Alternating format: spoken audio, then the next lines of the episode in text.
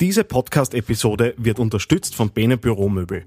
Was kommt als nächstes? Wohin führt die Reise unserer beschleunigten Arbeitswelten? Wo werden die künftigen Jobnomaden und Wissensarbeiter sitzen? Bene, weltweit agierender Spezialist für Büroeinrichtungen, ist konsequent neuen Trends auf der Spur, die die neuen Arbeitswelten beeinflussen. Dabei heißt es, sich heranzutasten und zu versuchen, Spuren aufzunehmen. Genau das will Bene mit der Bene Office Podcast Serie tun. www.bene.com slash office.podcast. TheAngryTeddy.com Podcast. Podcast. Social Media, Gadgets, Internet. Ja, es ist schon wieder ein Monat her, seit die letzte Ausgabe des TheAngryTeddy.com Podcasts online gegangen ist. Also höchste Zeit, da was nachzuschießen. Ich habe mir heute wieder einen Interviewpartner geholt und bin recht stolz drauf, den Karim Patrick Banur bei mir im Podcast begrüßen zu dürfen. Karim Patrick Banur ist Mitautor des Social Media Buchs Follow Me, das mittlerweile in der dritten aktualisierten Auflage erschienen ist Daneben ist er Speaker und ist mit seiner Multimedia- und Social-Media-Agentur 4x4 unterwegs. Also ein durchaus bewanderter Interviewpartner, mit dem ich mich so ein bisschen über die aktuelle Social-Web-Landschaft und über die Entwicklungen der letzten Jahre unterhalten habe. Ja, wie immer darf ich euch natürlich auch bitten, diesen Podcast zu unterstützen. Äh, tatsächlich könnt ihr das dadurch tun, indem ihr Rezensionen äh, und Sternchen beispielsweise auf iTunes hinterlässt. Hat den Sinn, je mehr Leute das von euch machen, desto prominenter wird mein Podcast im iTunes-Verzeichnis angezeigt und desto mehr Hörer bekommen die Möglichkeit, da reinzuhören, was ich da so produziere. Das heißt, wenn euch das gefällt, ihr das hier regelmäßig konsumiert, dann wäre mir natürlich sehr geholfen, wenn ihr das nach draußen auch zeigt. So, und jetzt starten wir in bewährter Manier mit dem Interview und rein in diese Ausgabe des Podcasts. Am Mikro für euch, wie immer, Daniel Friesenecker. TheAngryTeddy.com Podcast. Podcast. Nähere Informationen auf TheAngryTeddy.com oder auf Facebook.com slash TheAngryTeddy. Ausgabe 110 des TheAngryTeddy.com Podcasts. Äh, mittlerweile der dritte Anlauf, dieses Interview zu führen, weil die Technik auf TheAngryTeddy.coms Seite irgendwie nicht funktioniert heute. Deswegen mag jetzt der Anfang für unsere Hörer ein bisschen künstlich klingen. Wir haben das schon ein paar Mal hinter euch. Nur für euch zur Hintergrundinfo. Karim Patrick Banur ist heute bei mir zu Gast. Mitautor von Follow Me. Äh, das Buch mittlerweile in der dritten Auflage heraus. Hallo Karim. Hallo Daniel, grüß dich. Ja, äh, dritte aktualisierte Auflage von Follow Me. Äh, doch jedes Mal wieder was Neues drinnen. Ich habe auch die drei Bücher nebeneinander liegen bei mir am Tisch und da tut sich ja von, vom einen aufs andere Mal was. Was sind so die, die großen Erkenntnisse beziehungsweise die großen Neuerungen von Auflage 2 auf Auflage 3? Ähm, also der, die großen Neuerungen neben den Aktualisierungen, dass man die ganzen Statistiken und Zahlen natürlich und Funktionen, das Aussehen der Plattformen aktualisiert, ist vor allem auch äh, ein bisschen die Diversifizierung der Plattformen. Es hat sich zwar in den letzten eineinhalb Jahren plattformtechnisch nicht so viel getan. Das heißt, es gibt jetzt nicht äh, ein neues Facebook, ein großes und Google Plus ist noch immer nicht das, was es viele äh, gerne hätten. Ähm, aber es ist vor allem das, die Strategie, auf die man sich noch mehr fokussiert. Äh, und wir haben vor allem auch versucht, ähm, mehr österreichische Beispiele reinzubringen, die es ja mittlerweile gibt, oder also sagen wir Beispiele aus dem deutschsprachigen Raum. Und vor allem auch äh, so wollten wir zeigen, dass es für äh, KMUs und für Startups äh, möglich ist, äh, soziale Medien gezielt einzusetzen, das auch anhand von Beispielen äh, zu dokumentieren. Was mich ja besonders gefreut hat, äh, nicht zuletzt, weil ihr auch mich ein bisschen gefragt habt äh, zu dem Thema, dass auch das Thema Podcasts äh, mit behandelt wurde. Wie siehst du so in den letzten Wochen, kriegt man immer wieder so ein bisschen mit, okay, Podcasts sind wieder ein bisschen mehr im Kommen. Das freut jetzt mich aus nachvollziehbaren Gründen natürlich. Aber wie, wie nimmst du das wahr? Ja, ich merke schon auch, äh, dass ähm, hat sicher viele Faktoren, die Technik, die immer höheren Bandbreiten und so weiter, aber auch ein geändertes Informationsverhalten, dass gerade so Podcasts und Videocasts, äh, die immer nur so ein bisschen so ein Nischendasein geführt haben, äh, jetzt eine gewisse stärkere Popularität äh, bekommen, weil sie eben eine andere Form der Informations, der Kommunikation, der Informationskonsums sind. Ähm, und das vielen Menschen, glaube ich, einfach auch entgegenkommt. Äh, es ist was Neues, es ist eine andere Aufbereitung, man kann es vielleicht äh, auf eine andere Art und Weise konsumieren, als man bis jetzt gewohnt war. Die Leute haben immer weniger Zeit, äh, jetzt sich etwas durchzulesen. Äh, mir selbst geht es nicht anders. Ich bin froh, wenn ich irgendwo nebenbei mir die Kopfhörer aufsetzen und was hören kann oder, oder mir ein Video anschauen kann, wo das einfach äh, verständlich erklärt wird. Ich denke mal, das ist einfach mal ein Trend, der, dem die Technik und die Infrastruktur auch ganz stark entgegenkommen. Vielleicht wieder so ein bisschen zurück, äh, wie sich das Thema Social Web und die Kommunikation im Social Web in den letzten Jahren entwickelt hat. Jetzt äh, gab es vor, naja, einigen Jahren ist wahrscheinlich schon so, zu weit gegriffen, solange ist das Thema in unseren Breiten noch nicht da, aber es ist immer wieder äh, gekommen, seid authentisch, äh, Authentizität ist ein, ein, ein Key äh, Value dieser ganzen Kommunikation, die man da betreibt. Dann hat's geheißen, wir, ihr müsst alle rausgehen mit visuellem Content. Äh, das war so die Zeit, in der Pinterest ein bisschen hochgekommen ist. Äh, jetzt ist das alles nicht ganz falsch natürlich, aber was sind so aus deiner Sicht die Dinge, die man schon zu Beginn dieser, dieser aufkommenden Nutzung auch in der Unternehmenskommunikation da waren und heute noch genauso gelten wie beispielsweise 2010?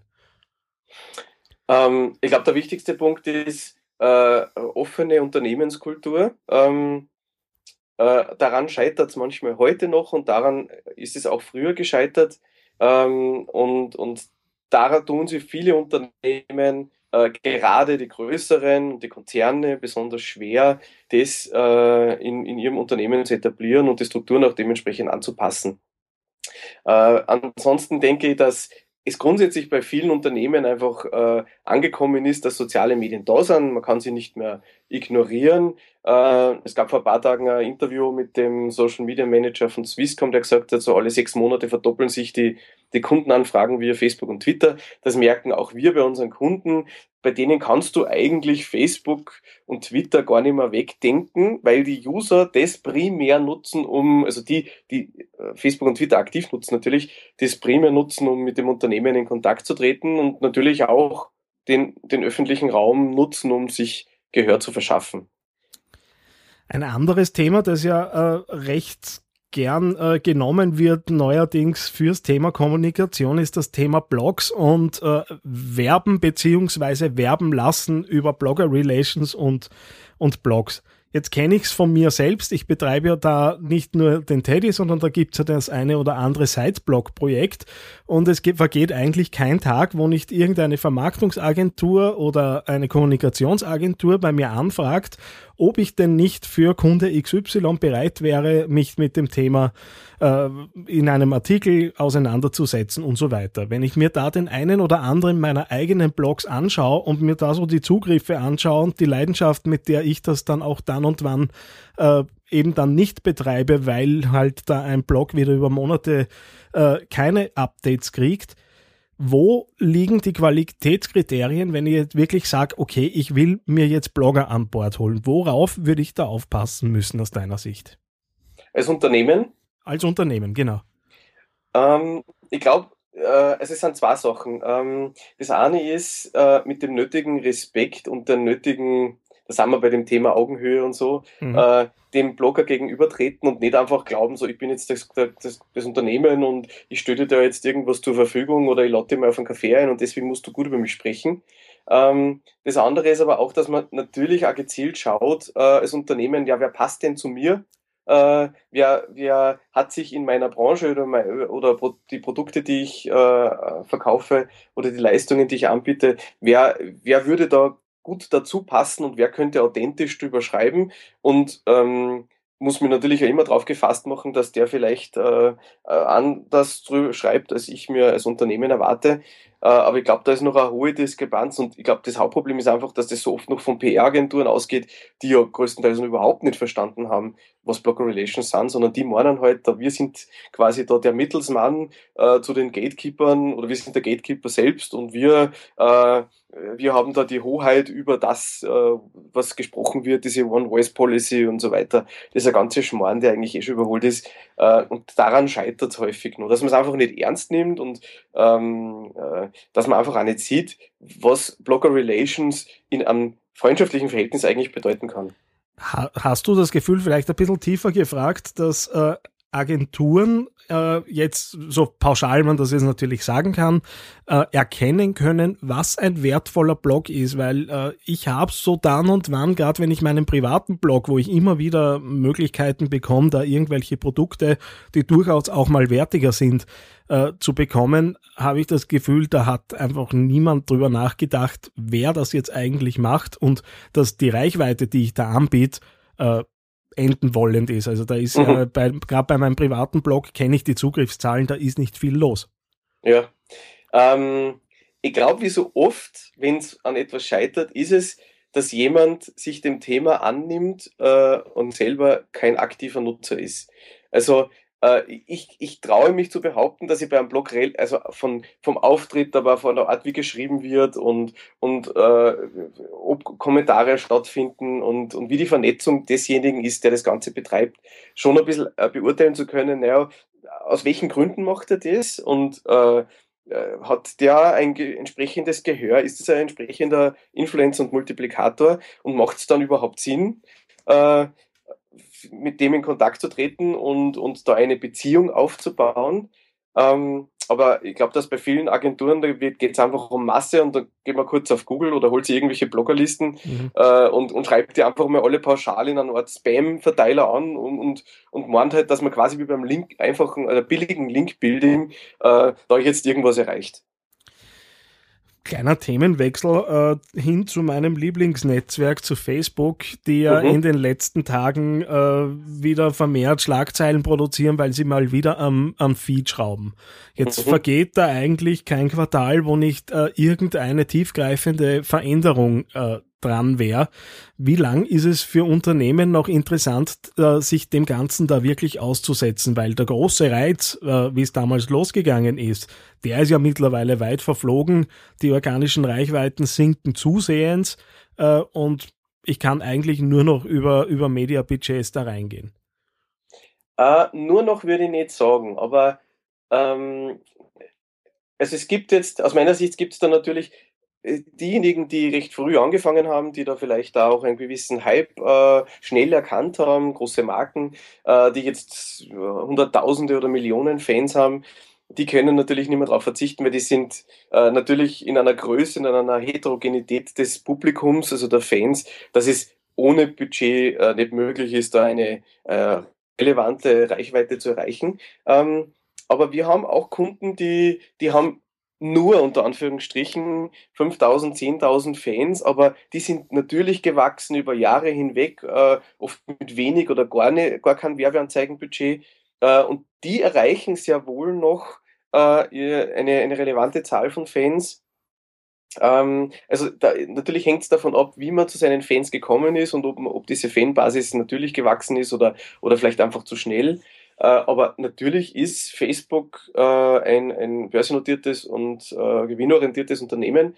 Ähm, nur wenn ich mir anschaue, was ich auf Facebook, mit wie wenig Budget ich auf Facebook eine, eine doch sehr hohe Reichweite bekommen kann, im Vergleich jetzt zu anderen Medien, muss ich schon sagen, dass es nach wie vor noch für Unternehmen interessant ist und sie auszahlt, das als zusätzlichen Kanal zu verwenden.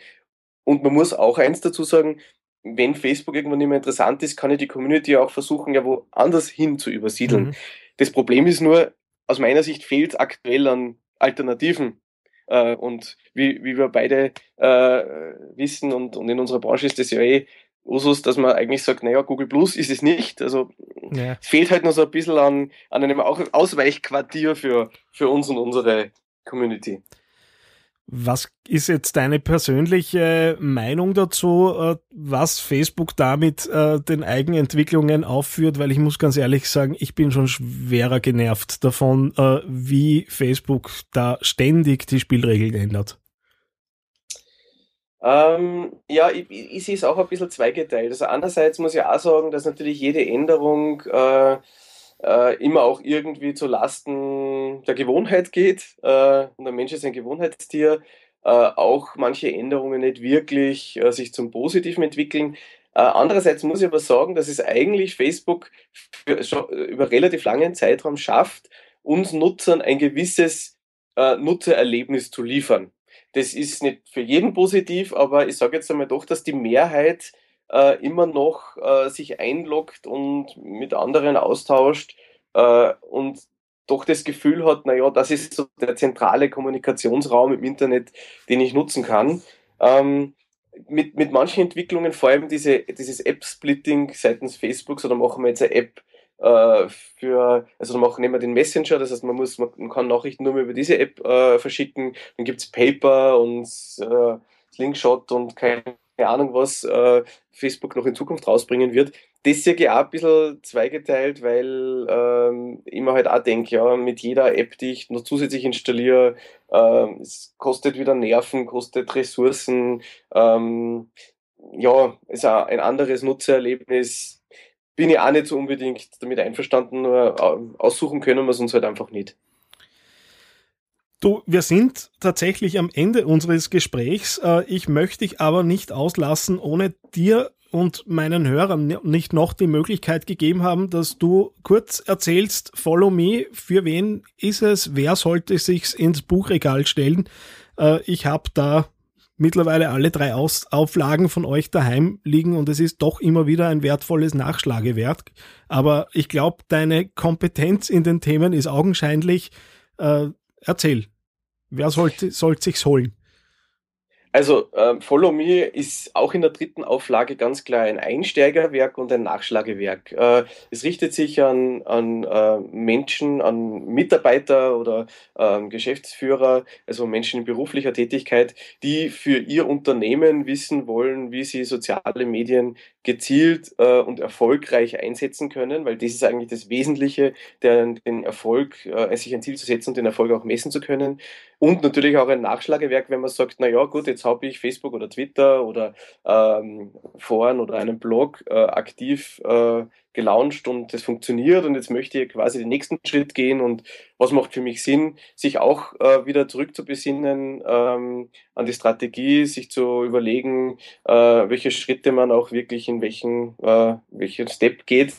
Ähm, und dafür ist Follow Me und das ist auch das Feedback der bisherigen Leser eigentlich der ideale Begleiter. Wunderschönes Schlusswort. Karim, vielen herzlichen Dank für deine Zeit. Hat mich sehr gefreut, dich mal vor das Mikrofon zerren zu dürfen.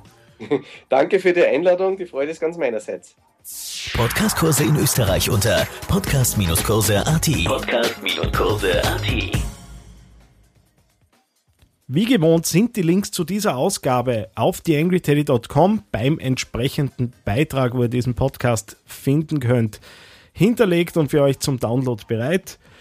Wie gesagt, wie immer freut es mich natürlich, wenn ihr mein kleines äh, Podcast-Unterfangen hier mit ein bisschen Aufmerksamkeit und Verteilung im Social Web unterstützen würdet.